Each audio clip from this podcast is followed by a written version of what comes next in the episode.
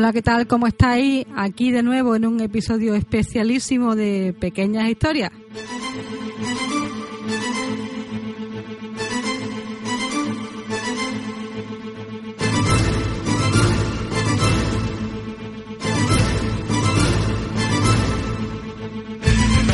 Y bueno, como siempre, soy yo, Rosa Chacón, Rosa la Mala en Twitter y en cualquier parte que me queráis buscar. Así de fácil os lo pongo. Y hoy vamos a hablar de un tema que a mí realmente me apasiona. Y encima de todo, vamos a ver unas poquitas más personas conmigo. Vamos a estar cuatro.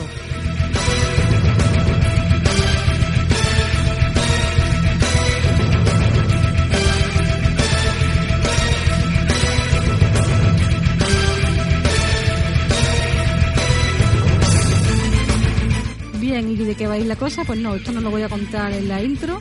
Esto tenéis que descubrirlo vosotros pero os pediría que os quedaseis hasta el final. Se hacen unas reflexiones bastante interesantes. Mis compañeros, la verdad es que dan muchísimo nivel al podcast, espero estar a la altura yo. Y bueno, si atendéis a razones, os puede cambiar la vida. Y no me refiero a una página de esas de meter dinero que ganáis fácil, no, no, no. Yo hablo de cambiar la vida no a nivel material y tampoco es una religión, aunque hay quien dice que sí lo es. Bueno, bueno, vosotros escuchad hasta el final y ya me contáis.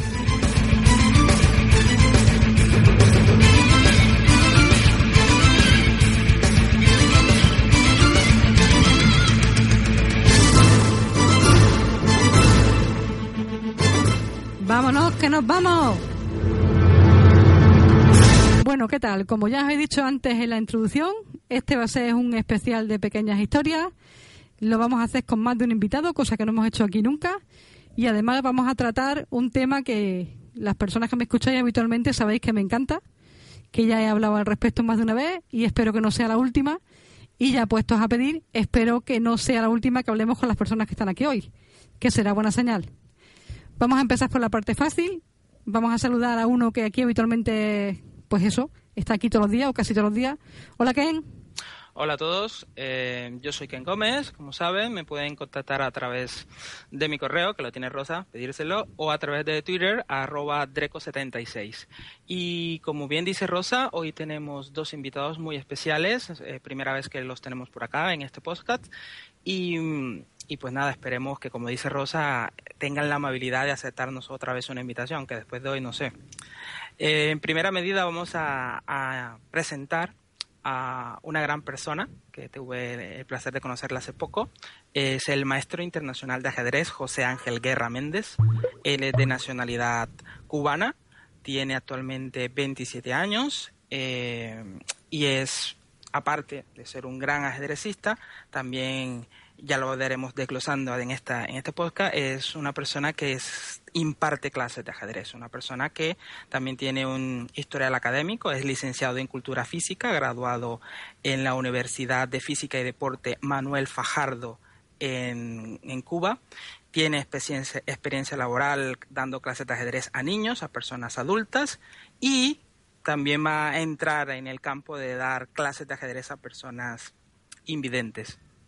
Como anotar, también eh, quería decir que el maestro internacional tiene dos normas de gran maestro y 533 puntos de OFIDE. Esto significa que por normas y por fuerza de juego eh, realmente él es gran maestro, solo que por pequeños asuntos burocráticos, que no sé si él querrá desvelar en este podcast, eh, no le han dado el título. Maestro, muy buenas, ¿cómo está usted? Y, y pues nada, aparte de esta introducción, ¿algo más que quiero usted aportar?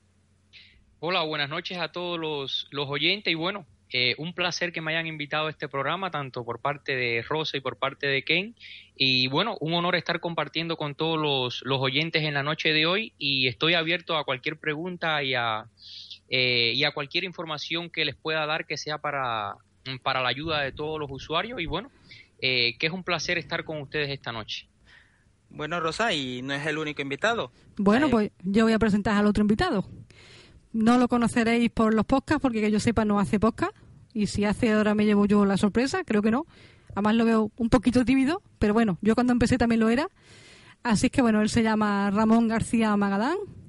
Estuvo jugando ajedrez por los 11. Es ciego total, o sea, de los míos. Y hago la matización porque yo siempre he hecho distinción por aquello de los méritos Y bueno, ahora está, ahora lo ha dejado por motivos personales, pero antes de dejarlo andabas por los 2000 de él, ¿o no, Ramón? Sí, sí, por ahí estuve, sí. Bueno, pues eh, nada, buenas noches y, y nada, encantado de estar aquí. Y bueno, yo creo que con esa descripción mm, los que me conocen ya saben quién soy, los que no, bueno, se hacen una idea. Un jugador aficionado al ajedrez y poco más que decir. Bueno, y el motivo de que estemos los cuatro aquí, aparte de que lo hemos pasado bien hablando antes y a lo mejor después también, como suele pasar cuando grabamos podcast, el motivo de que estemos aquí los cuatro es porque vamos a...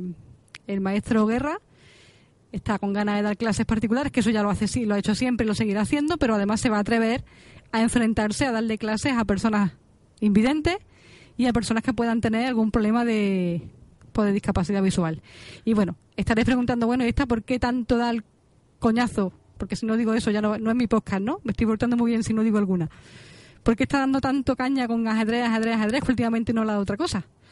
Pues bueno, porque creo que es de las pocas cosas que puede integrar realmente a una persona ciega que a una persona vidente. A mí me enseñaron a, a moverlas cuando estaba en el internado. Y cuando venía de vacaciones, pues bueno, yo estaba todo el día en la calle jugando como cualquier niño. Y cuando jugábamos a pillar, a correr, al fútbol, pues hombre, yo jugaba, pero nunca podía ganar. Por más esfuerzo que le pusiera, a mí me ganaba todo el mundo corriendo. Pero cuando se bajaba el tablero a la calle, si jugábamos ajedrez o si jugábamos a las damas, también perdía, ¿eh? pero también ganaba. Oye, y eso, eso alegra la autoestima mucho. ¿Sí o no, Ramón? Sí, yo estoy de acuerdo. Creo que es una, bueno, siendo una actividad eh, básicamente intelectual, pues, pues sí nos iguala mucho en, en la competición. Creo que efectivamente es, es de las actividades más integradoras que podemos realizar, sí.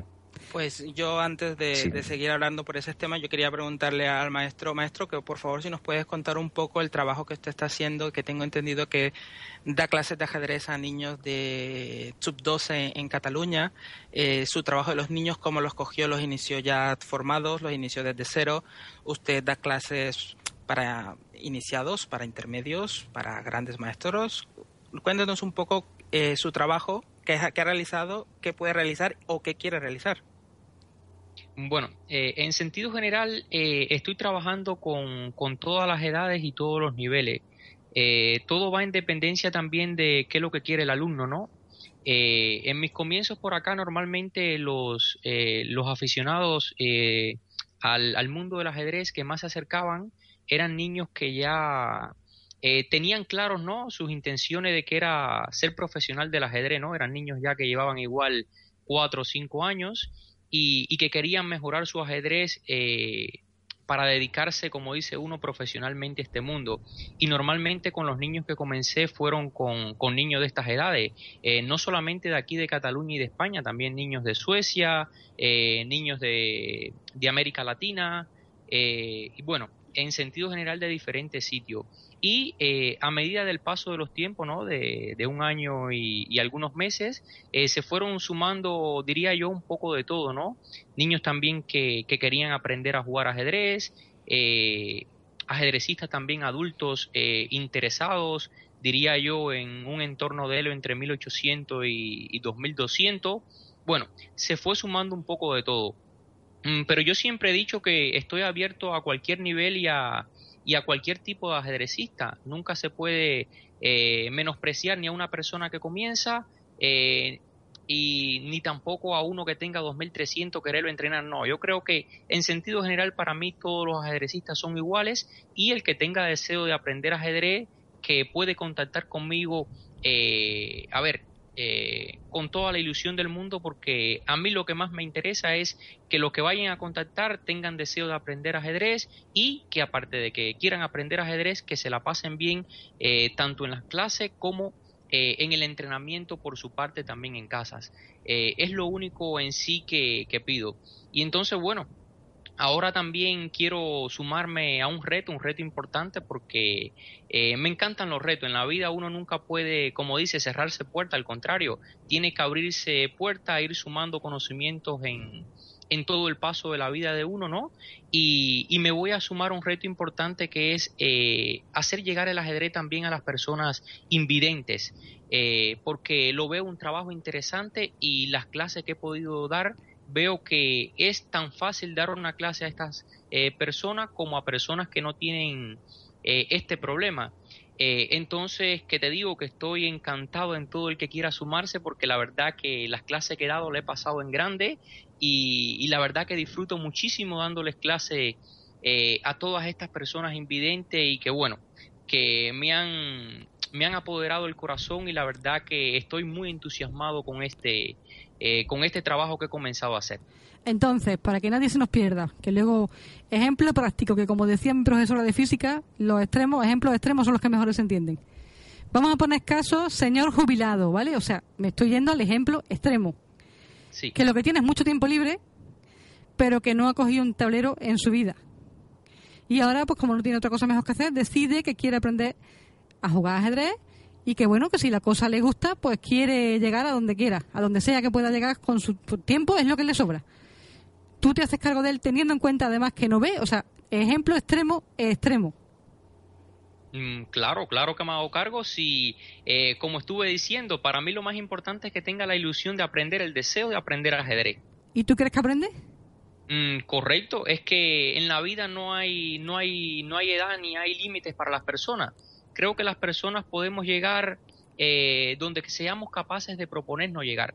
No es que si yo digo que solo quiero llegar a aprender a mover las piezas, hasta ahí llegaré. Si quiero llegar eh, a maestro FIDE, a maestro internacional, siempre se puede. Tengas 30, 40, 50 años, todo está en la dedicación que pongas. Creo que esto es lo más importante. ¿Y dónde crees tú que estaría el tope de un adulto?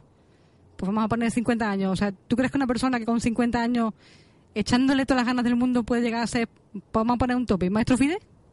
Eh, ¿Empezando de cero? Em, claro, sí, empezando de cero. Mm, Mucha tela, bueno, el, el, el, periodo de tiempo va a ser bastante sí, grande. bueno, a lo, mejor lo consigue con 70. 10 años, igual 10 años, pero creo que sí que puede llegar perfectamente. O sea, ¿tú crees que echándole ganas llega, hombre, ya no digo gran maestro con 50 años empezando de cero, pero a maestro FIDE se puede llegar? A maestro FIDE sí, a maestro FIDE se puede llegar perfectamente, poniendo empeño y poniendo de su parte y bueno, y trabajando también diariamente el, el mayor tiempo que pueda, porque a ver, a pesar de que eh, de que tenga mucho tiempo libre, no es que se pase todo el día estudiando ajedrez, porque ese no es el objetivo. Eh, la vida tiene también otras cosas, no es solamente el ajedrez, eh, no es solamente el centro de la vida, sino que con que le dedique, diría yo, unas tres horas al día es suficiente para en un periodo de, de 10 años poder convertirse en maestro FIDE y bueno, y jugar un buen ajedrez que es incluso lo más importante, porque a veces eh, nos encasillamos un poco en los títulos, ¿no? Miramos los títulos y decimos, bueno, yo quiero ser maestro FIDE, maestro internacional, y no creo que eso sea lo más importante, eh, porque te puedes topar igual un ajedrecista que es maestro FIDE, eh, que lo haga mejor que un maestro internacional, porque he visto incluso maestros internacionales que igual han logrado los títulos jugando un panamericano, un centroamericano, que no han tenido nunca la posibilidad de llegar a 2400, incluso su elo máximo ha sido 2200, pero como en un torneo tan panamericano, centroamericano lo han ganado y le han dado el título directo. Entonces, esta persona para mí no tiene más fuerza que un maestro FIDE 2300. Sin embargo, es maestro internacional. Entonces, por eso es que yo creo que no podemos encasillarnos en los títulos. Lo más importante es jugar buen ajedrez y disfrutarlo jugando. Creo que para mí es lo más importante en cualquier persona que quiera estar en el mundo de las 64 casillas. Creo que eso es lo más importante. Pues me da tiempo, me da tiempo, me da tiempo, ir temblando. Bueno, yo le quería preguntar a, Ramón. Ramón, eh, tú que te has dedicado al ajedrez desde niño, que has, eh, has participado en varios torneos de la ONCE con resultados más o menos buenos que has tenido clases de ajedrez presenciales, en grupos, individuales. ¿Qué le preguntarías al maestro? O sea, digamos, ¿qué te motivaría a ti a, dar clases con el maestro y, qué preguntas les podrías tener? Bueno, a mí me ha motivado ahora. Yo, si no, si no hubiera dejado el ajedrez de competición, firmaría ya ese contrato. Si, si en 10 años me hacen maestro FIDE, es la mejor motivación. Vamos, échale, échale ganas, iba a decir otra palabra. Échale ganas, Ramón, tú, tú no empiezas de cero. yo estoy de acuerdo con el maestro en que, en que la voluntad, las ganas, es un factor mm, decisivo. Mm, pero bueno, también hay que tener pues una pizca de talento, me parece a mí. Y, y eso no se nos da a todos. Disculpa que te, sí, disculpa que te, te, bueno, te interrumpa un poco eh, con respecto al talento, ¿no? Porque siempre me topo eh, a las personas, incluso a los amigos conversando y siempre se habla de la palabra, eh, de la palabra el talento, ¿no? Y es como yo le decía a Rosy y a Ken, para mí el mayor talento que puede tener una persona es la capacidad de trabajo. Si tú puedes aguantar tres horas, cuatro, cinco horas entrenando ajedrez a un nivel alto, para mí ese es el mayor talento que hay. Porque eh, a veces las personas decimos, oh, hoy me he pasado 10 horas estudiando ajedrez. Pero hay que ver, igual de esas 10 horas eh, eran media hora en el tablero y media hora mirando la tele con el tablero delante. Entonces, eh, yo me refiero a 10 horas entrenando ajedrez a un alto nivel. A esto es lo que me refiero. Imagino, imagino perdona, imagino, perdona, que te refieres a como cuando estamos en la universidad, que me he pegado seis horas estudiando anatomía. No, te has pegado seis horas leyéndote los apuntes de anatomía sin entender lo que estás leyendo y pensando en lo guapo que es el profesor de anatomía. Y vas a ser que no, así no se aprueba anatomía, vamos. Exactamente, exactamente. Yo creo que si una persona, eh, las tres horas, como decía yo, durante un periodo de diez años, tres horas entrenando, tres horas, eh, como uno dice, a conciencia, tres horas rigurosas, esos son como si fueran cinco horas que tú estés entrenando. Y además tres horas, para, mí, para dejarlo claro, tres horas haciendo lo que hay que hacer. O sea, no decidiendo yo hago tres horas de apertura porque eso es lo que me gusta y mañana hago tres horas jugando en friches porque eso es lo que me gusta y táctica, no, eso no me gusta, eso no lo hago. O sea, tres horas haciendo las cosas como hay que hacerlas. como deben de ser. Ahí está. Hablando, hablando de eso, maestro, o sea, ¿usted se comprometería a hacer el planning de trabajo de cada uno de sus alumnos? ¿Lo hace o no lo hace? Eh, bueno, eh, normalmente lo hago con eh, poniendo un límite siempre de hora, ¿no? normalmente lo que hago es poner el alumno que haga un mínimo de ocho horas al, al mes, le suelo hacer el plan de entrenamiento, siempre y, cual él, siempre y cuando él guste entrenar por un plan de entrenamiento. Eh, el que haga mínimo ocho horas al mes, le suelo hacer el plan de entrenamiento a todos, siempre y cuando cumplan con este requisito. Y bueno, para mí es un placer porque a mí me gusta que, que el alumno que va a entrenar si lo hace planificadamente mucho mejor todavía. Porque yo siempre le digo a los alumnos, a ver, si tú entrenas ajedrez, sea de una forma o de otra, siempre vas a avanzar. Porque yo nunca he visto una persona que estudie algo y embrutezca en vez de aprender. Entonces, eh, pero yo luego le digo, a ver, si lo puedes hacer planificado y se te da bien hacerlo planificado, eh, vas a avanzar eh, con mucho mayor rapidez, ¿no? Lo vas a, vas a avanzar más rápido. Y entonces, bueno, esto va en dependencia de, de, lo que quiere el alumno, ¿no? Porque hay algunos que le gusta más tomárselo como hobby, no le gusta ningún tipo de planificación, le gusta entrenar cuando le apetece, cuando no le apetece no, pero bueno, yo siempre doy la opción del que lo quiera hacer de forma rigurosa, eh, que quiera tener su plan de entrenamiento, que con mucho gusto yo se lo hago, eh, porque precisamente es una de las cosas que, que me especialicé, ¿no? Cuando hice la, la licenciatura en, en cultura física, fue también en planes de entrenamiento y bueno, y que me encanta, que es una cosa que, a ver, un placer para mí tener que hacerle un plan de entrenamiento a un alumno. Vale, ejemplo práctico. Vamos a ver, Ramón, ¿estás ahí todavía? Sí, sí, estás ahí. Tú imagínate que quisieras dar clase con el maestro y estás dispuesto a pagarlas porque te lo puedes permitir. ¿Cómo hacemos? Eh, ¿Qué le preguntas? ¿Qué no le preguntas? ¿Cómo os ponéis de acuerdo? Vamos a hacer ejemplo práctico para que el que nos esté escuchando diga, pues, ¿este sabe de lo que están hablando o aquí nos estaban haciendo perder 20 minutos? ¿Cómo va esto? Venga, ejemplito práctico. A fajarse los dos. Eh, yo, yo supongo que, bueno, estoy seguro de que el maestro se adapta perfectamente a cualquier alumno y al repertorio, a las características del alumno. Pero sí me gustaría saber eh, ¿Cuál es su, su, estilo de juego? Eh, posicional, agresivo y bueno, un poco de su repertorio. Ya sé que para muchos de nuestros oyentes a lo mejor no esto no es interesante, pero pero sí me gustaría por curiosidad, aunque sea. Eh, bueno, en cuanto al, al estilo de juego, yo le llamaría un poco universal, ¿no? Eh, cuando uno comienza en la juventud de uno, ¿no? Con 15, 16 años, diría yo, ¿no? Cuando estaba en plena en plena carrera ajedrecística, yo comencé a jugar ajedrez con 8 años eh, y con 12 años estaba en un, en un centro de deportistas, ¿no? Un centro donde solamente eh, estudiábamos deporte. Eh, por la mañana yo iba al colegio normalmente eh, y por la tarde estudiaba únicamente ajedrez.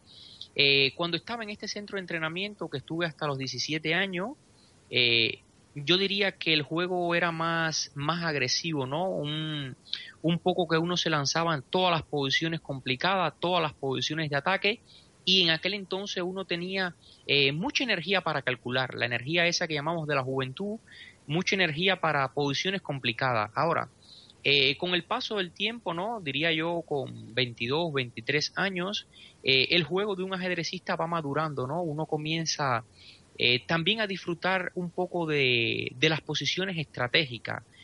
ya no solamente es disfrutar de entregar piezas, de disfrutar de una partida táctica, sino que comienza a disfrutar de, de posiciones estratégicas.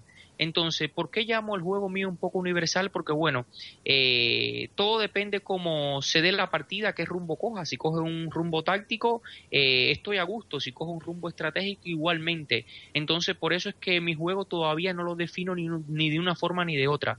Si me decías en la juventud, bueno, táctico. Eh, si me dices ahora, digo, bueno, un poco de todo en dependencia de cómo vaya la partida. Y en cuanto al repertorio, bueno, eh, durante, durante mi vida siempre he jugado dos cosas. Eh, con negra he jugado siciliana, específicamente la variante Nasdor, y, con negra doble peón de rey. Dentro del doble peón de rey he jugado eh, bastantes líneas, ¿no? He variado, he jugado diferentes cosas. Y con blancas juego únicamente E4 y una que otra vez para, diría yo, para ampliar un poco el repertorio, sorprender un poco. Eh, he jugado un peón dama una que otra vez, eh, sí que lo he jugado. Y bueno, también tengo que sumar que con, con el tiempo que llevo dando clases acá en España, diría yo unos dos años y pico, ya casi voy para tres. También he dado muchas clases eh, cuando venía acá a competir. Bueno, para que más o menos los oyentes conozcan un poco, eh, desde, desde, el año 2008 yo me venía acá a España a competir profesionalmente y luego cuando había en septiembre los parones de torneo, ¿no? Que separaban los torneos, eh, hasta que luego yo marchaba a Cuba unos meses después, eh, sí que, que, conveniaba algún, con algún que otro club para hacer clases y todas estas cosas. Entonces, todo este periodo que he estado por acá, me ha sumado mi experiencia de, de seis años como entrenador en Cuba, eh, tengo que decir que he tenido que aprender un poquito de todo, como dice uno, eh, para poder uno adaptarse a, a los alumnos, porque tengo muchos alumnos que única y exclusivamente juegan peón damas con blanca. Entonces, eso hace de que yo he tenido que trabajar también eh, con, con el peón damas con blanca.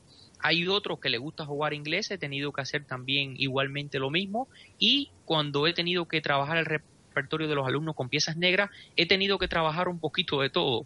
Eh, francesa, Alequine, dentro de la siciliana, Pause, el dragón, bueno, un poco de todo. Tiene que convertirse un poco uno en entrenador eh, universal y adaptarse a los alumnos, porque cada alumno es un mundo diferente y no lo de uno le sirve a otros. Entonces, tiene uno que mirar cuáles son las necesidades de cada cual qué es lo que necesita para seguir avanzando y bueno, esto ha hecho un poco que tenga que, aprender un poquito de todo. No soy especialista, pero bueno, eh, por lo menos las ideas generales las domino, eh, diría yo, bastante aceptable a mi nivel. Bueno, en, en cuanto a eso, quisiera eh, contarle a todos, yo conocí al maestro José Ángel en las retransmisiones que hace International Chess Club, resumido ICC, eh, viene haciendo varias retransmisiones de partidas de, de la élite, de grandes, de grandes maestros de élite, en los cuales pues le toca comentar, por ejemplo, el repertorio de Kramnik, que todos sabemos que Kramnik juega aperturas estilo catalanas con caballo eh, F3, C4 o D3 y ese tipo de aperturas cerradas, o también el juego de, de Giri, que es un poco, poco, a mí me gusta el juego de Giri, Eh, entonces, que, que, nos, que me cuentes, que nos cuentes a, nosotros y a los oyentes cómo ha sido tu experiencia de, transmitir clases, eh, transmitir, hacer transmisiones en, en ICC, eh, el, los torneos que te ha tocado, qué nos puedes contar, te gustan, no te gustan, cómo, cómo has visto el público y lo que haces un poco. Cuéntanos qué haces en las retransmisiones. Mm, bueno, eh, las retransmisiones de ICC creo que desde el primer día que lo hice, ¿no? A pesar de que estaba un poco nervioso, porque cuando uno va a lanzarse un, a un reto, ¿no? Algo que nunca ha hecho, eh, siempre existe un poco de nervio, pero bueno, tengo que decir que desde la primera vez que lo hice, eh, los usuarios me apoyaron muchísimo y creo que fue lo que hizo de que yo pudiera ir evolucionando lo más rápido posible en ese mundo, ¿no? Porque la verdad que es un mundo que hay que hay mucho por aprender. Eh, no es solamente saber ajedrez, sino es saber llegar al corazón de los usuarios eh, que te están siguiendo en las transmisiones. Y para mí yo creo que esto es lo más importante. Entonces, como dije, los usuarios me han hecho, me han ayudado bastante eh, y, y me han hecho sentirme bastante familiar. Eh, cosa que esto hace de que uno sea más, más natural, ¿no? Sea como uno mismo es y que sepa que independientemente de que en cierto momento uno se puede confundir porque es un ser humano, eh, no está exento de errores. Eh, y esto, lo que te digo, me ha hecho bastante, estar bastante cómodo. Bueno, con respecto a los torneos, de, desde el primer torneo que, que pude transmitir, que si te soy sincero, exactamente ahora no me acuerdo el torneo, eh, me acuerdo un poco más de los últimos, del Tata Steel. Eh, estuvimos transmitiendo también la Olimpiada. Eh, bueno, hemos transmitido varios torneos. También transmitimos el torneo de Estados Unidos en el que Fabiano Caruana tuvo un impresionante comienzo 7 de 7. Bueno, hemos transmitido torneos bastante, bastante importantes.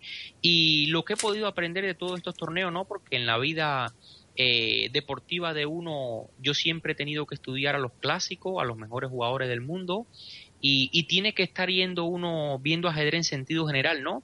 Eh, pero siempre hacía hincapié en los jugadores que más me gustaban, ¿no? Por ejemplo, decir Carsen, eh, el Garry, Kasparov, bueno, tiene uno que hace uno siempre hincapié en los jugadores que más le gusta.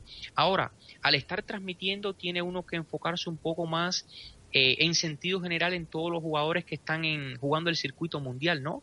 Para conocer un poco de todo, de su repertorio, de, eh, de sus partidas, a ver en qué, en qué juego, en qué parte del juego son fuertes, en cuáles no. Eh, que en sentido general ellos son fuertes en todo, tienen muy, muy pocas deficiencias, pero bueno, siempre tenemos que mirar qué jugador supera a otro en, en qué fase del juego. Y, y lo que más impresionante me ha parecido eh, es que te ves eh, este mes, te, te, estudias, por ejemplo, por decir a, a, Nakamura, Ikaro Nakamura, eh, te pones a estudiar su repertorio con, piezas negras para poner algo y, y ves que está jugando dragón, ves que está jugando siciliana, ves que está jugando una francesa y sin embargo a los cuatro o cinco meses vas a verlo y está jugando tres o cuatro cosas diferentes a lo que viste. escandinava, bueno, en sentido general, llega el momento que ya no sabes ni cuál es el repertorio eh, eh, con negra ni con blanca. Ves que juegan de todo, que todo lo juegan a un nivel altísimo y bueno, es impresionante el ajedrez que hacen y esto es lo que hace a uno motivarse, ¿no? Para uno eh, poder llegar en el ajedrez lo más lejos posible, ¿no? Independientemente de que esté transmitiendo, nunca descarto mi vida profesional en el ajedrez que, que siempre que encuentre mi espacio seguiré compitiendo, ¿no? Eh, entonces, la verdad que esto me motiva muchísimo. Bueno, y bueno, disculpa que lo interrumpa, sé que hay algunos, no todos, hay algunos aficionados al ajedrez ciegos, invidentes, que escuchan este podcast, que están eh, en, inscritos a ICC, International Chess Club, y para que vean, y para los que no, que, que vean, que conozcan que no es las retransmisiones, no es colocar a alguien con un título y venga, suelta las partidas. No, es un trabajo que requiere preparación, mismo maestro lo ha dicho, pasa meses estudiando a los, a los jugadores de élite, sus partidas, su repertorio, para cuando llegara a la transmisión no improvisar, aunque a veces toca un poco porque, como usted dice, el repertorio de la élite es un poco cambiante, pero igual el, el, el maestro el maestro se prepara. Bueno, que, no, que nos vamos a ir por la rama y llevamos ya casi media hora. Si me permites una cosa, Rosa, sobre, sobre, sobre esto del ICC. Eh, si es accesible, o sea, si si llegara a estos vídeos, ¿es accesible con lector de pantalla? No. No es accesible, vale. Y bueno, la segunda pregunta, aunque... A la retransmisión sí. A la, Sí, retransmi- te puede a llegar. la retransmisión en, Sí, en vivo- directo- en directo en sí. directo sí, pero si la quieres ver ya en diferido, no. Tienes que Vale. buscarla por otros medios. ¿Me estás entendiendo, verdad? Pues sí, eso. sí, sí, sí, perfecto. Y una segunda pregunta es si, si mm, esta ya para el maestro, si, mm, si dice todas las jugadas, porque muchas veces, claro, esto si, si no se ha planteado, se- seguramente no, pero es que muchas veces se parte de los análisis, parten de posiciones que se dan por supuestas, claro, porque se ven en el tablero, ¿no? y entonces no en algún momento el ciego se pierde escuchando la retransmisión no sé si no lo ha tenido en cuenta a lo mejor para, para futuras retransmisiones esto puede puede orientarle en este sentido de, de bueno claro tampoco se va a poner a cantar toda la posición pero pero muchas veces por ejemplo por ejemplo se empieza a comentar una partida y las primeras jugadas de la apertura como qué sé yo son la española Sí. pues, pues no se cantan, ¿no? Y se parte de la posición tabilla y, y ya está, ¿no? Y a partir de ahí se empiezan a comentar jugadas. Y claro, ahí se pierde el ciego. Pero, pero bueno, tampoco no accederán, no serán muchos los que vean esa retransmisión. Yo en este caso, que me he tragado alguna, sí que tengo que decir que no digo que las cante todas, porque no es verdad y no voy a mentir, pero prácticamente sí. El problema, pero no porque yo lo haya dicho o yo me haya puesto en contacto con él, que no, que yo llevo hablando con él una semana, es que ya les- lo hacía solo. Eh. O sea, no, nadie le ha tenido que decir, oye, ya te digo que no las canta todas, pero prácticamente sí. Y encima el problema es que tú sabes que en estos torneos no, no es una partida, llevan tres o cuatro. Lo que pasa es que aquí el maestro tiene la costumbre de decir, bueno, vamos con la de Carsen, ¿qué has jugado? Ah, ta ta ta ta ta ta ta ta, ta, y suelta de dónde iba hasta dónde va, pero porque le sale así. Con lo Bueno, cual, bueno, sí, si lo claro, estás viendo, si lo estás viendo dice, partida. Qui- gracias. Quise, quise traer lo de las retransmisiones porque en las retransmisiones solo hay dos maestros internacionales habituales en, la, en las retransmisiones y el resto son grandes maestros. De hecho, maestro, corrígame si no, usted sabe que se prefiere un, un gran maestro al título, que él como maestro internacional esté en las retransmisiones como habitual, pues implica ciertos conocimientos, cierta... A ver, maestro, de ese, de ese bomba, de ese bombo. Bueno, no, yo creo que, que los usuarios son los que tienen que comentar más al respecto, ¿no? No me toca a mí en este sentido decir quién lo hace mejor y quién lo Yo hace peor. No he dicho que lo haga mejor ni lo haga peor, simplemente le, le, le- le- le- le- le digo que, que, que, ¿cómo se llama? Que, que me cuente su, su, su experiencia, que, que como de, de los pocos maestros internacionales que lo hacen en las retransmisiones, que lo llamen a- habitual, indica que, que hombre, que, usted tiene la fuerza. Bueno, le- lo que iba, que me voy por las ramas, que nos comente por qué act- actualmente, por qué punto burocrático actualmente no es gran maestro de ajedrez. Mm, Bueno, eh, comenzando con el tema de las retransmisiones, decir que esto también depende de, de los, como dice uno, ¿no? De los directivos de la página, eh, de los de DAMI, que son los que me contratan en este, en este caso, y aunque eh, inter- Internet excluye la plataforma donde se transmita. Eh, y bueno, yo creo que el por qué me han escogido varias veces ha sido por eh, principalmente por los usuarios, ¿no? Los usuarios al, al expresar, bueno, al expresar su gusto eh, durante las retransmisiones que yo he, he hecho, eh, creo que esto lo que es lo que ha motivado un poco a ellos a, a escogerme más partidas. Eh, si no lo han hecho en más ocasiones es porque quizás el título de, de MI suena un poco por debajo del de Gran Maestro, ¿no? Y quizás por eso es que no he tenido la oportunidad de retransmitir tantas veces como me hubiera gustado. Pero no obstante, eh, saber que, bueno, eh, que estoy agradecido con las veces que, que me han escogido, porque para llevar tan poco tiempo comparado como lo están otros grandes maestros, otros maestros internacionales que llevan mucho tiempo, eh, yo creo que me han escogido bastantes veces para, para el título que tengo. Y bueno, el por qué no soy gran maestro yo creo que es un poco de que eh, todavía no me ha llegado el momento preciso, ¿no? Porque en siendo sinceramente me siento con fuerza de gran maestro hace mucho tiempo. Eh, llevo tres años ya por encima de 2500, eh, actualmente tengo 2533 y, tengo dos normas de gran maestro, pero igual he hecho cuatro o cinco normas eh, donde solamente ha faltado un detalle. En algunas ha faltado eh, una bandera, eh, en otras ha faltado la media de elo, he hecho todos los puntos y ha faltado el elo promedio. Y bueno, y como sucedió en el último torneo, que faltaron, faltaron los árbitros, que, que ya esto es otro requisito que se está pidiendo ahora. Eh, el por qué digo que faltaron los árbitros es porque, bueno, yo me imagino que eh, los que están siguiendo en este momento el, el programa, ¿no? Eh, la audiencia más o menos igual tiene algunos conocimientos mínimos de esto, pero quizás no conoce en sentido general todo. para uno poder ser gran maestro, una norma necesita, bueno, se necesitan primero que todo tres normas y el otro requisito es tener más de 2.500 de los FIDE.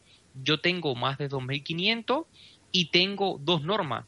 Ahora, la tercera norma, que, que es igual a, las dos normas anteriores que he hecho, eh, la tercera norma lo que te piden es eh, jugar un torneo internacional. Eh, este torneo internacional tú te tienes que enfrentar a nueve jugadores eh, estos nueve jugadores, aproximadamente tres o cuatro, tienen que ser eh, de países diferentes, ¿no? Tienen que ser de banderas eh, diferentes. también tres tienen que ser mínimos grandes maestros. Y dentro de los, dentro de los nueve jugadores del torneo, todos tienen que tener ranking FIDE, ¿no? Todos tienen que ser rateado, como dice uno, tienen que tener el FIDE. Y el otro requisito que se ha puesto aproximadamente hace nada, igual no llega a un año, eh, o hará un año específicamente, es que eh, para que un torneo sea válido para norma de maestro internacional y de gran maestro, tiene que estar presente en cada ronda un árbitro FIDE o un árbitro internacional. ¿Qué es lo que es un árbitro FIDE? Bueno, un árbitro de la Federación Internacional de Ajedrez. ¿Y por qué han puesto este requisito? Eh, porque normalmente, supuestamente, se ha dicho que igual en algunos torneos puede haber un poco de amaño, ¿no? Si quieren ayudar a un jugador, eh, pueden ponerle las facilidades para que haga la norma. Eh, entonces el torneo de Cataluña, el, campeonato de Cataluña, que fue el que yo jugué este año, eh, es un torneo bastante conocido de división de honor, un torneo donde juegan igual 20, 30 grandes maestros, un torneo donde hay jugadores de más de 2.600 y fue un torneo de donde de las 10 partidas que yo jugué, 8 me enfrenté a grandes maestros y dos a maestros internacionales. Quiere decir que las dos partidas en teoría eh, más accesibles tenía, bueno, fue contra maestros internacionales. Entonces yo cumplí con todos los puntos que pedían, pero... ¿Cuántos puntos se hizo, maestro? Eh, hice seis y medio, seis y medio de diez, con una, eh, con una media de 24.79 aproximadamente, 79.80 la media. Eh, y bueno, eh, normalmente la media que pedían era de 24.74. Quiere decir que por encima. Estaba por encima y los puntos que hice eran los que pedían. Eh, seis medio de 10 o de lo contrario podía haberla hecho también en nueve partidas, 6 de 9 también, de las dos maneras, porque se puede hacer lo mismo en 9 que en 10. Pero ¿qué pasa? Para no irme tanto, extenderme tanto, en estos torneos eh, tiene que haber en cada ronda un árbitro internacional, un árbitro FIDE. Pero ¿qué pasa? Esto no es posible, porque normalmente eh, son 16 equipos. En teoría tendrían que necesitarse 8 árbitros, porque un equipo, un ejemplo, juega el Cerdañola con el Barcelona UA y no van a poner un árbitro para cada match. Tendrían que poner 8 árbitros cada fin de semana, que esto supuestamente implica un presupuesto muy grande un presupuesto que ahora mismo igual a la federación no les es accesible. Entonces, al no poner estos árbitros, en este momento ya el torneo no puede ser válido para norma, porque anteriormente lo que se hacía era es los capitanes de cada equipo hacen función de árbitro, porque en estos torneos prácticamente el árbitro no tiene que intervenir nunca, porque cada jugador sabe lo que tiene que hacer. Un gran maestro no le va a estar discutiendo a un maestro internacional ni a ningún otro jugador que mueva una pieza porque la tocó porque esto a este nivel no existe, eh, a no ser que sea una persona puntual. Pero bueno, si no se cumple con ese requisito, que por lo menos en los campeonatos por equipo va a ser difícil que se cumplan, porque lo otro que tendrían que hacer es jugar los 16 equipos en un mismo, en un mismo sitio, no en un mismo local. Entonces, esto también es complicado, se necesitaría un local muy grande cada fin de semana, lo que implica presupuestos eh, importantes y bueno, mientras que esta regla esté así, eh, va a ser bien difícil hacer normas en, en torneo por equipos. Habría que jugar los torneos eh, de verano ahora, que son unos cuantos, pero bueno, eh, ya se me, se me imposibilita un poco más jugar estos torneos porque como estoy dando clase, no puedo dejar a los alumnos, como dice uno, eh, sueltos, irte a jugar torneo, no. O te dedicas a una cosa o a otra. De momento me dedico a dar clase, cuando tenga la posibilidad eh, una que otra vez ya jugaré uno que otro torneo. Y bueno, la norma será, eh, diría yo, cuestión de tiempo, porque eh, preparación tengo y, diariamente le dedico las horas que pueda al ajedrez, porque la verdad que me encanta estudiar y me siento bastante preparado para cuando llegue el momento. Creo que llegará pronto, espero que sea pronto y bueno. deseando ser gran maestro lo más pronto posible. Bueno, regresando a las, a las clases, pues ya los tienen aquí ustedes un maestro internacional de ajedrez de Cuba con fuerza de gran maestro, con elo de gran maestro, haciendo normas de gran maestro, está dispuesto a dar clases de ajedrez a todos los niveles. Bueno, nos hemos quedado, vamos a dar, vamos a dar, vamos a dar precios para, para que la gente compare, salga, espera, salga espera, Espera, antes de dar precios, que nos hemos quedado sin saber cómo va el tema, que estaba Ramón preguntando, ves cómo si da las clases al final o no las da, en el caso práctico.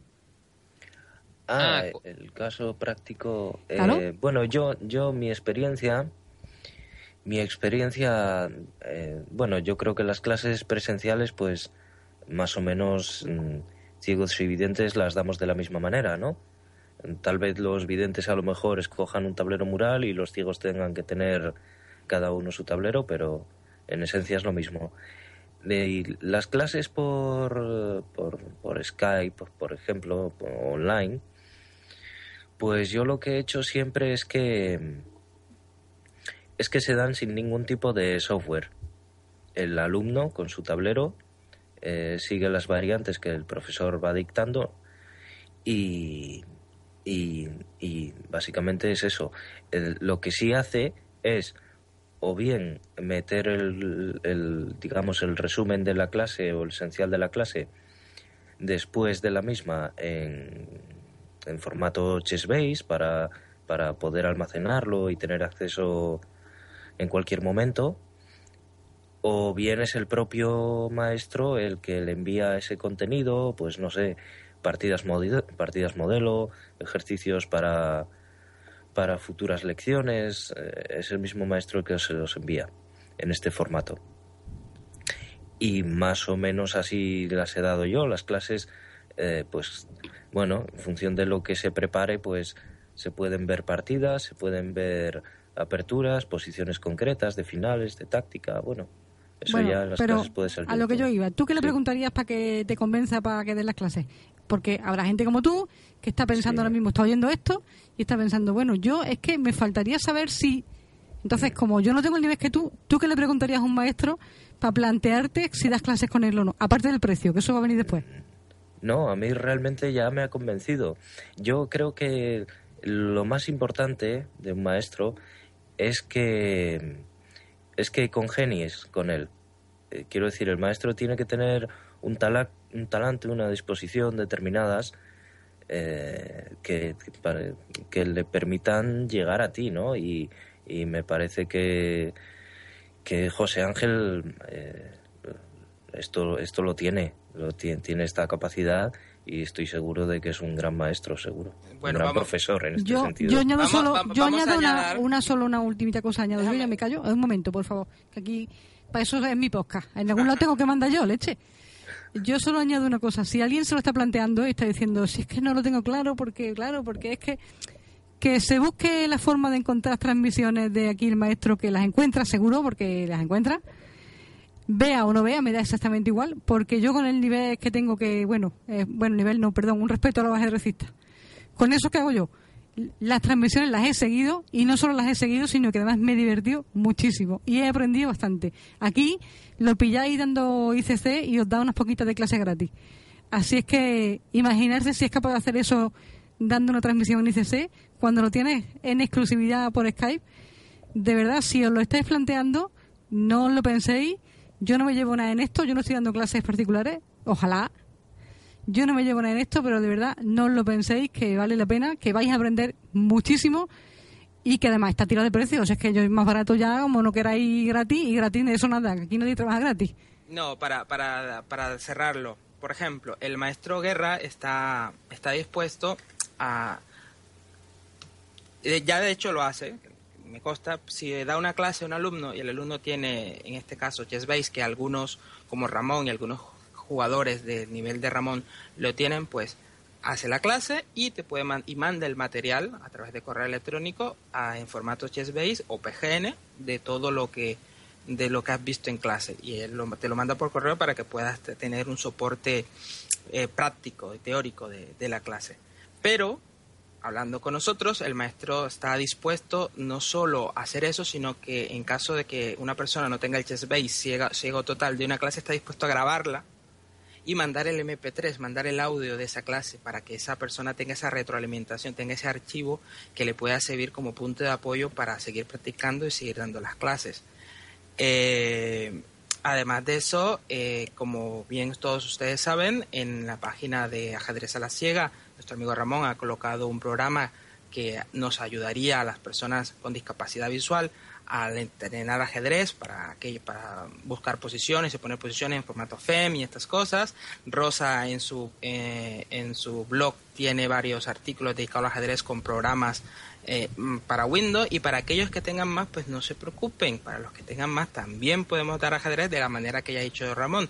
El maestro eh, a través del Skype graba la, la, partida, da las la posiciones, ustedes las van colocando en el tablero y ahí vamos se, va haciendo la clase, así que excusas ninguna, o sea, todo facilidades. Y a mi amiga Rosa también se, por ahí tiene un archivo, le he visto un archivo de texto donde ha colocado páginas web y esas cosas, Rosa.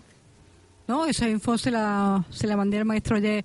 Lo que no sé en qué estado llegaría, porque yo a las 12 de la noche no estoy en condiciones de escribir nada sensato. Pero bueno, el maestro tiene la información de las aplicaciones que hay para iPhone, de lo que hay para Windows, de lo que hay y no hay para Mac, de algunas páginas que son accesibles, de libros que están adecuadamente adaptados, grabados, en Daisy, tranquilos, en Daisy, sí, en Daisy, que no están en otro formato, no suframos. Con lo cual es que tiene todos los medios y todas las facilidades del mundo y por supuesto todo lo que pueda ir saliendo. Si él no se acuerda de mirarlo en ajedrez de la ciega, ya me acordaré yo de mandarle un WhatsApp y decirle, bueno, sigo estando aquí. Eh, esto, esto, ya lo, dejo que lo cierre usted, no hay, nada, no hay nadie mejor que lo diga. ¿Cuándo serían las clases? ¿Cómo serían las clases? ¿El formato de tiempo? ¿El formato de precio? Eh, bueno, eh, en cuanto a las clases, diría yo que me gusta coordinarlo con los alumnos, ¿no? Va en dependencia tanto de, del tiempo libre que tengan ellos, que, que el, día de la semana sea. El mínimo de horas y, y el precio, maestro. Sí, bueno, normalmente el mínimo de hora que exijo por alumnos para que les salga el precio a 15 euros la, la hora es un mínimo de 8 horas al mes. Es el, el mínimo de hora que exijo. Eh, en caso de que alguno quiera hacer algo, algo puntual, eh, que igualmente estoy, estoy abierto a recibir cualquier propuesta. No, no me gusta ser, como dice uno, dogmático, ¿no? Hacer las cosas así, tienen que ser así, si no, no son. No, no, estoy abierto a escuchar eh, propuestas y bueno, y conversar con el alumno a ver qué es eh, lo que él está interesado, qué es lo que necesita y si por mi parte podemos coordinar, que igualmente estoy eh, encantado. luego, bueno, como todos ustedes han, han explicado, el, doy la clase, luego el material se lo envío tanto en formato PGN como HBase, en el formato que necesiten exactamente y también mm, que hemos eh, añadido también que se puede hacer la, eh, la grabación en audio para enviársela en caso de que esta persona no tenga eh, ni algún programa eh, que le permita ver la clase en PGN, que pueda hacer, bueno, puede escuchando este audio, pueda poner la posición tranquilamente en su tablero y pueda repasar todo lo que hayamos visto en la clase sin ningún tipo de dificultad. En sentido general, eh, yo creo que las facilidades existen. Al principio las personas un poco que, eh, que piensan que todo es más complicado y yo creo que más que todo es llevar las ideas a la práctica y los pequeños eh, fallos que puedan ir saliendo, irlos mejorando.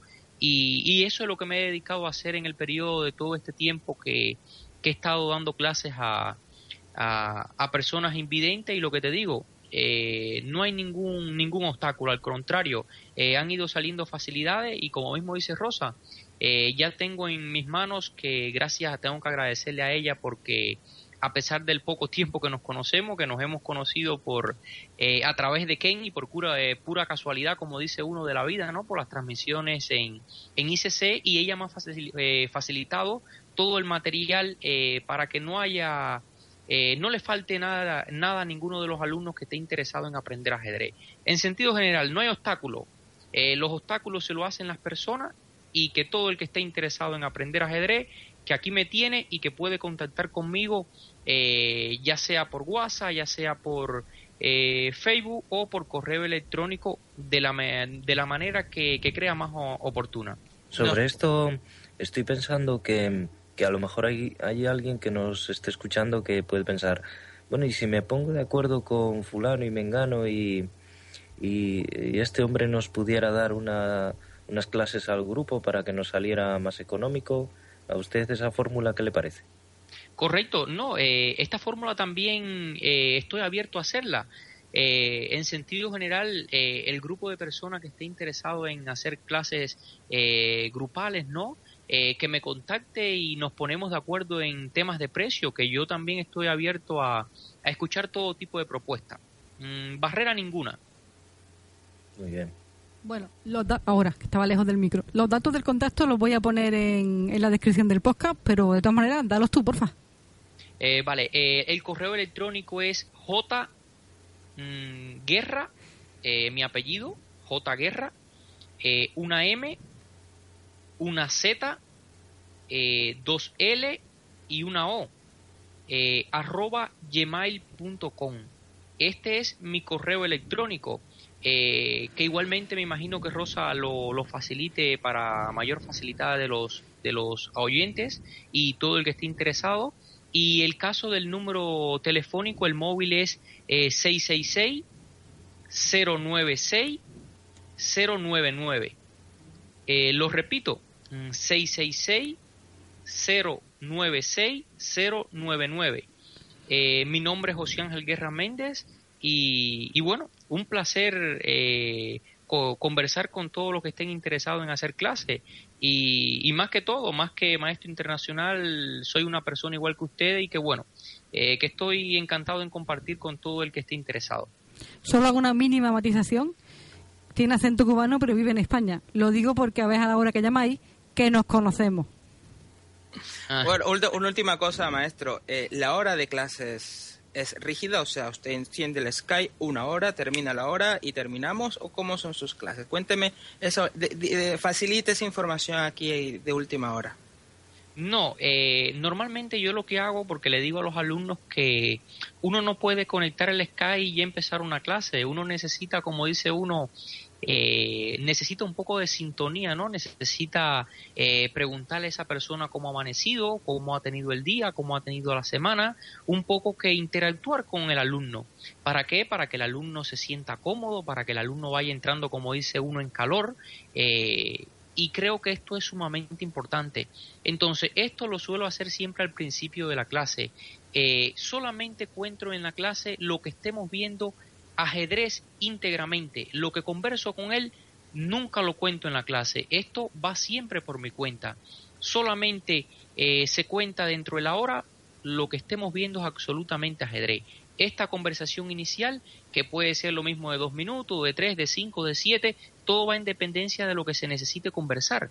Eh, va a haber algunas veces que tendríamos que conversar de lo que ha hecho en la semana, eh, otras veces de, de, la clase anterior si ha tenido alguna duda.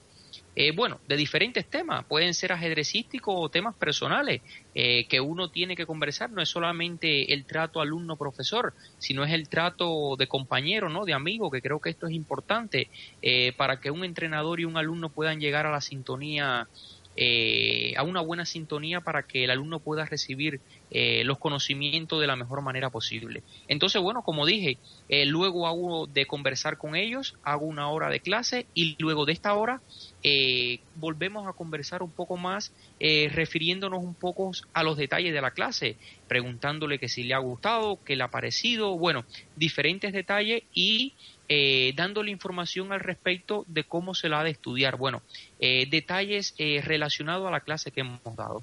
En sentido general, una hora estricta viendo ajedrez y tanto al comenzar como al terminar estamos unos minutos conversando al respecto. Bueno, maestro, y si yo le doy la clase con usted y en el momento no me surge la duda, sino al momento de que usted me mande el archivo en audio o en, en Chessbase, estoy revisando y me surge una duda, ¿qué hago? ¿Lo puedo contactar? ¿Lo puedo llamar? Eh, correcto. Yo siempre le digo a los alumnos, dentro de mi tiempo libre, eh, pueden contar conmigo para lo que necesiten pueden contactar ya sea eh, vía un WhatsApp o me pueden eh, llamar eh, o me pueden enviar un, un, correo con la duda. Bueno, lo que les parezca mejor. Si en ese momento cuando me llamen no les puedo atender porque estoy en clase, cuando tenga la oportunidad me dejan el mensaje y, y, les llamo y conversamos y bueno, me aclaran la duda sin ningún tipo de problema. Que yo le digo a los alumnos que pueden contactar conmigo que eh, no hay ningún tipo de problema porque siempre le puede surgir duda. No quiere decir que el alumno me llame y estemos una hora eh, hablando, pero que de mi tiempo libre en los que yo le pueda ayudar, que encantado. Bueno chicos, ahí queda el maestro internacional de ajedrez de Cuba, José Ángel Guerra. Ramón, ¿te animas? Eh, pues puede ser, puede ser. Bueno, si Me os parece, mucho. vamos a ir cerrando, que ya eran 10 minutos y esto no, no os digo por cuánto va por no asustar. Así es que si queréis, cada uno ir diciendo lo que queráis para cerrar o preguntar lo último, que esto se acaba. Y como dicen las bodas, ahora o callaos para siempre. Ataca, Bueno, Ramón. A mí, sí, se me ocurre si, si el maestro ha tenido, eh, ha jugado alguna vez contra jugadores ciegos o conoce de cerca alguna experiencia eh, de- con estos jugadores. Eh, bueno, eh, específicamente con, Ciego Total, eh, no he tenido, creo, la oportunidad de jugar. Eh, con deficiencia, deficiencias visuales sí, porque de hecho cuando he jugado con alguno de ellos eh, hemos tenido que jugar con el tablero normalmente que necesitan jugar eh, las personas invidentes. Eh, y bueno, sí tengo que reconocer que tengo amigos eh, con problemas visuales. De hecho, eh, el campeón del mundo cubano, el campeón de la Copa del Mundo, eh, Carlos Lardué de Santiago de Cuba, que, eh, que tiene problemas visuales, ¿no? Es per- personalmente es amigo mío y, y la verdad que le digo, oye, tú es como si estuvieras viendo a la perfección porque juegas el ajedrez más duro que no puede ser. Entonces yo creo que las personas no tenemos, eh, todos tenemos las mismas condiciones.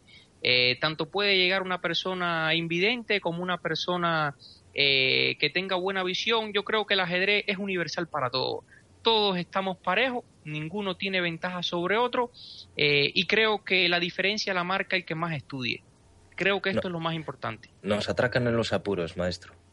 Bueno, eh, lo mejor es, eh, es eh, agilizar, ir por en, eh, en el tiempo por encima del demás y no pensar en eso, porque yo veo una cosa injusta a llegar con, eh, con una persona que tenga alguna deficiencia visual, ¿no? Y que te haya jugado una excelente partida y querer uno atracarlo en el apuro de tiempo. Esto lo veo un poco fuera de ética, ¿no? Si el rival te ha jugado una buena partida, lo mejor que hay es reconocer, darle la mano y bueno, y aceptar el empate porque eh, no podemos querer ganar por, eh, bueno, eh, como dice uno, no querer ganar injustamente, ¿no? Algo que no es ético. Yo creo si ha jugado una buena partida, saludarlo y felicitarlo porque cuando una persona viene bien un día, da igual que sea uno maestro, sea lo que sea. Si te han jugado una buena partida, te pueden ganar, te pueden empatar y esto, bueno, eh, es lo que hay. Bueno, yo me despido, no voy a hacer más preguntas, que ya he hecho bastante. Yo me despido recalcando algo que ha, que ha dicho el maestro aquí en, la, el programa y es el trabajo duro.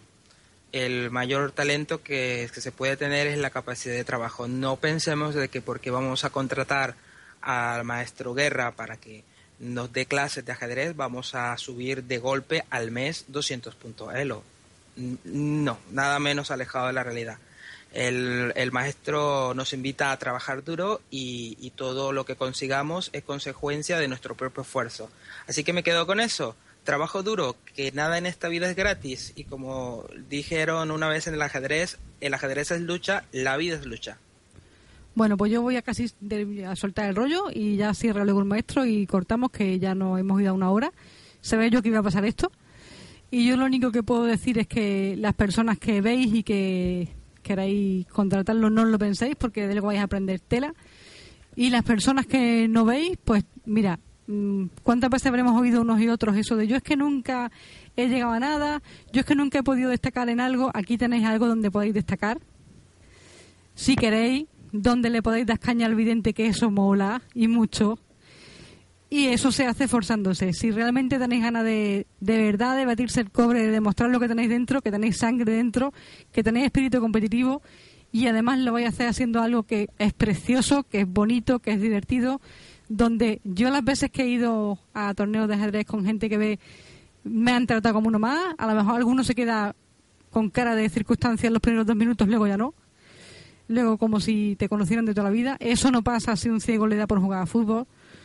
Así es que, de verdad, si queréis hacer algo, si queréis ser alguien, si queréis demostrar lo que lleváis dentro del cuerpo, aquí tenéis con qué. Si tenéis un niño y lo veis que está un poco tal porque la autoestima, porque es que resulta que en el colegio le ganan corriendo. Aquí tenéis un, una cosa que aparte de que le va a venir súper bien para el tema de, por ejemplo, mejorar en matemáticas, que esos estudios ya están hechos y no lo voy descubrir yo, aparte de eso le vais a dar una herramienta donde primero va a ir a clase si va a un presencial o si las da aquí en grupo o como sea que las vaya a dar o si simplemente va a torneo con niños que van a tener un punto en común con él, que le va a jugar al ajedrez y que le va a gustar el ajedrez, con lo cual seguramente haga amigos más fácil que entre los que juegan a fútbol en el patio del colegio y que además, oye, la autoestima, subírsela ganando viene muy bien. Y aquí el que gane o el que pierda depende del niño, no depende del profesor que me tiene manía, es que yo no puedo correr porque no he visto el escalón. No, no, aquí depende de lo que el niño tenga dentro y de que el niño se esfuerce. Y es una buena manera de enseñar al niño que las cosas hay que esforzarse pero que se consiguen. Y aquí tenéis la herramienta, ya no tenéis excusa siquiera de decir, es que no sé cómo hacer para que mi niño aprenda porque es que vivo en un pueblo y no hay club. Aquí tenéis un maestro que está dispuesto a coger al niño que no tenga ni repajolera idea de mover piezas y que os los convierte en un maestro fide con el paso de los años, las ganas y el esfuerzo. Así que excusa ninguna, que la pasta que cuesta el mes se la gasta más de uno en dos noches de caña. Y lo sabemos todos. Excusa no tenéis ninguna. Lo que hace falta es quererlo hacer y hacerlo. Y a la maestra, cierre usted. Bueno, eh, decir que un placer para mí compartir esta noche con tanto con Kane, contigo Rosa, con Ramón. Eh, la verdad que más que una noche de entrevista diría yo que es una noche eh, entre amigos, una noche que le he pasado de maravilla y que espero que se sigan repitiendo muchas noches como esta porque me he sentido a gusto, me he sentido como si estuviera en casa descansando en el sofá. La verdad que de maravillas eh, y bueno, y un saludo y un abrazo para todos los que, los que no han estado escuchando, eh, que ha sido un placer pues, para mí estar aquí hoy y que espero que Rosa me vuelva a invitar nuevamente a una, a una noche como esta.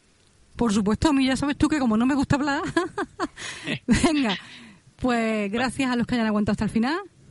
Venga, despedirse, decís adiós, decís algo, ¿nos ha oído bien? Eh, un placer para todos y bueno, hasta un próximo. un placer, igualmente. Hasta luego.